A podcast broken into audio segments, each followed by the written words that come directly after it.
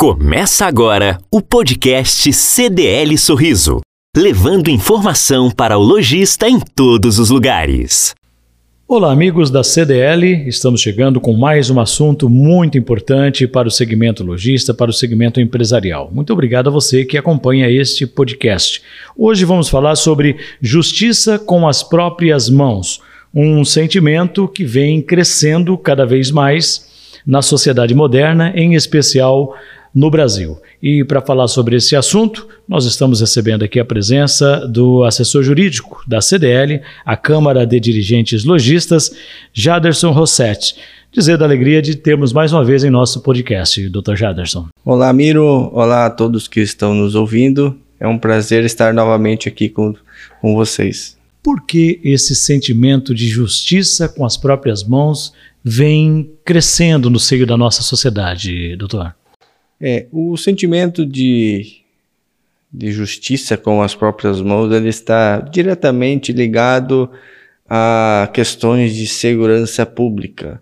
Nós cada, cada vez vemos mais problemas sociais que estão emergindo e não existem, não existem políticas efetivas implementadas pelo Estado para aplicar a justiça como ela deveria ser aplicada.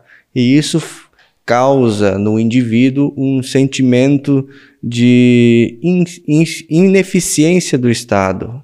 E, e por isso também ocasiona um sentimento de que ele deve fazer alguma coisa com as próprias mãos porque o Estado não o faz. Por essa razão é que a gente vê cada vez mais é, esse sentimento emergindo na população. O senhor, como advogado, operador do direito, o senhor não acha que é um caminho perigoso que a sociedade está querendo seguir, pelo menos alguns setores da sociedade? Isso, com certeza a gente conclui que esse é um caminho realmente espinhoso, porque isso já era traçado lá nos tempos antigos do Código de Hammurabi, onde tudo valia, era tal e qual, dente por dente, olho por olho naquela antiguidade, naquela ocasião, aquela sociedade entendia que a justiça se fazia com as próprias mãos e o indivíduo pagava não só em valor monetário, mas também pelo suor, pela prática de torturas, que coisas que já foram abolidas pelo, pelo Estado. Agora, doutor, é, claramente nós sabemos que vivemos numa sociedade desigual, né? Uma sociedade em que ainda ainda pesa né, o poder econômico, né, o, enfim, o poder político. Essa coisa da justiça né, com as próprias mãos não pode levar a sociedade brasileira a esse, a esse desequilíbrio ainda maior, ou seja, o mais poderoso, poderoso impondo sua força diante daqueles que não possuem tanto, tanto poder econômico, político, enfim. É, realmente, essa questão a gente nos leva a pensar que o nosso Estado, o Estado pelo qual nós abrimos mão de partes de nossa liberdade, né, em prol da paz e da estabilização social, está sendo ineficiente. Hoje nós percebemos que na sociedade todo aquele que tem mais poder econômico é aquele que é mais beneficiado, seja por questões de ordem social ou econômica. E isso causa na população que tem menos poder aquisitivo um sentimento de insatisfação, mas insatisfação com essa ineficiência do Estado. Porque o Estado, quando ele foi constituído, um dos princípios básicos que ele deve perseguir é o da eficiência. O que é ser eficiente? Ser eficiente é te entregar o melhor resultado no menor custo possível. E isso o Estado não está oferecendo para as pessoas na questão da segurança e da segurança jurídica. Por isso, muitas vezes, as pessoas nutrem um sentimento de que no Estado, como é um Estado ineficiente, não resta outra alternativa senão fazer justiça com as próprias mãos.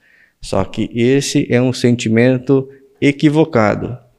Tanto é que desde 1943 salvo engano, o Código Penal brasileiro atribuiu esse, é, a essa conduta atribuiu uma qualificação de crime que se chama exercício arbitrário das próprias razões.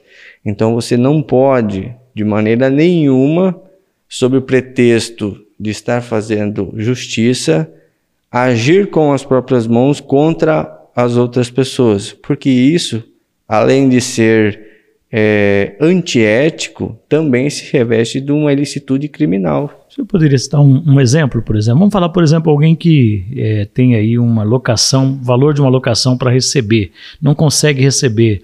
Acho que esse é um bom exemplo para a gente exemplificar o que o senhor está tentando dizer aqui, né? A pessoa poderia perfeitamente ir lá, se apropriar do pertence daquele que está devendo para ele, e aí fica uma situação, né? Uma situação meio que de barbárie, né? Exatamente. Isso é intrínseco do ser humano, do homem, é, essa questão de você não ter um, uma paz ou um sossego social. Se você tem uma dívida, se você não consegue recebê-la, por mais que você vê que as pessoas, que o seu devedor se utiliza de meios fraudulentos e ilícitos para ocultar o patrimônio, ou às vezes por não ter realmente, você não pode ir lá se apropriar do patrimônio dele, dar o valor que você acha que, que é devido e, e com isso seja abatida a dívida. Existe um mecanismo judicial, o Estado fez e instituiu leis, mecanismos judiciais para você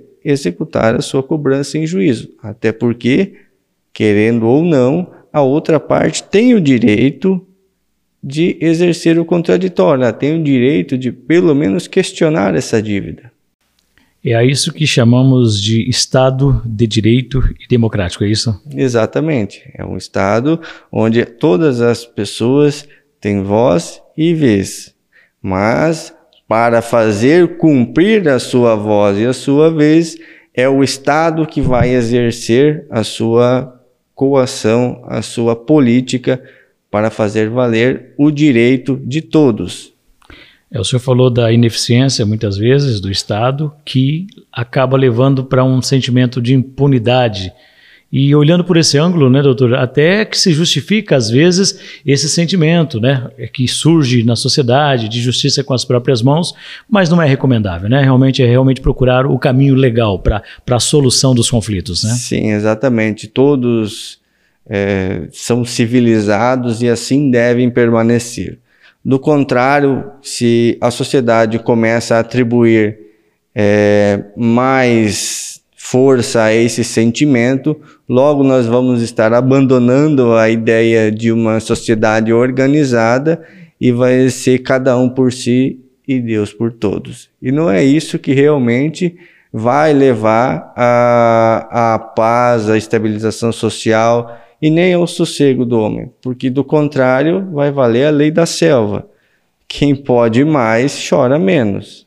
Aquela velha história da paridade de armas, quer dizer, né, os mais fracos realmente vão, vão penar Exatamente. se essa for a regra a ser aplicada, né, a justiça Exatamente. com as próprias mãos. É, poderemos até voltar ao tempo da escravidão, que realmente não é, não é o caminho que a humanidade deve tomar.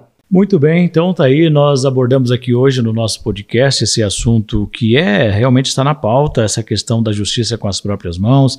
Temos visto inclusive algumas ações em nível de Brasil e que acabam resultando em muitas consequências, né, para quem adota esse tipo de coisa, né, doutor Jaderson? Sim, nós, nós não devemos tomar como exemplo as atitudes é, antiéticas ou imorais que os outros adotam. Por mais que nós tenhamos um sentimento de que o dever foi cumprido, mas nós temos que confiar no Estado, nós temos que cobrar do Estado sempre a implementação de melhorias, porque do contrário ele não vai parar de nos cobrar os tributos, os impostos, ele não, não para. E nós temos que exigir a contraprestação dele, que é garantir a justiça. Doutor Jaderson, muito obrigado pela sua presença e pela sua participação. Muito obrigado, eu permaneço à disposição. E a você que nos acompanhou, obrigado pela sua atenção e até o nosso próximo podcast.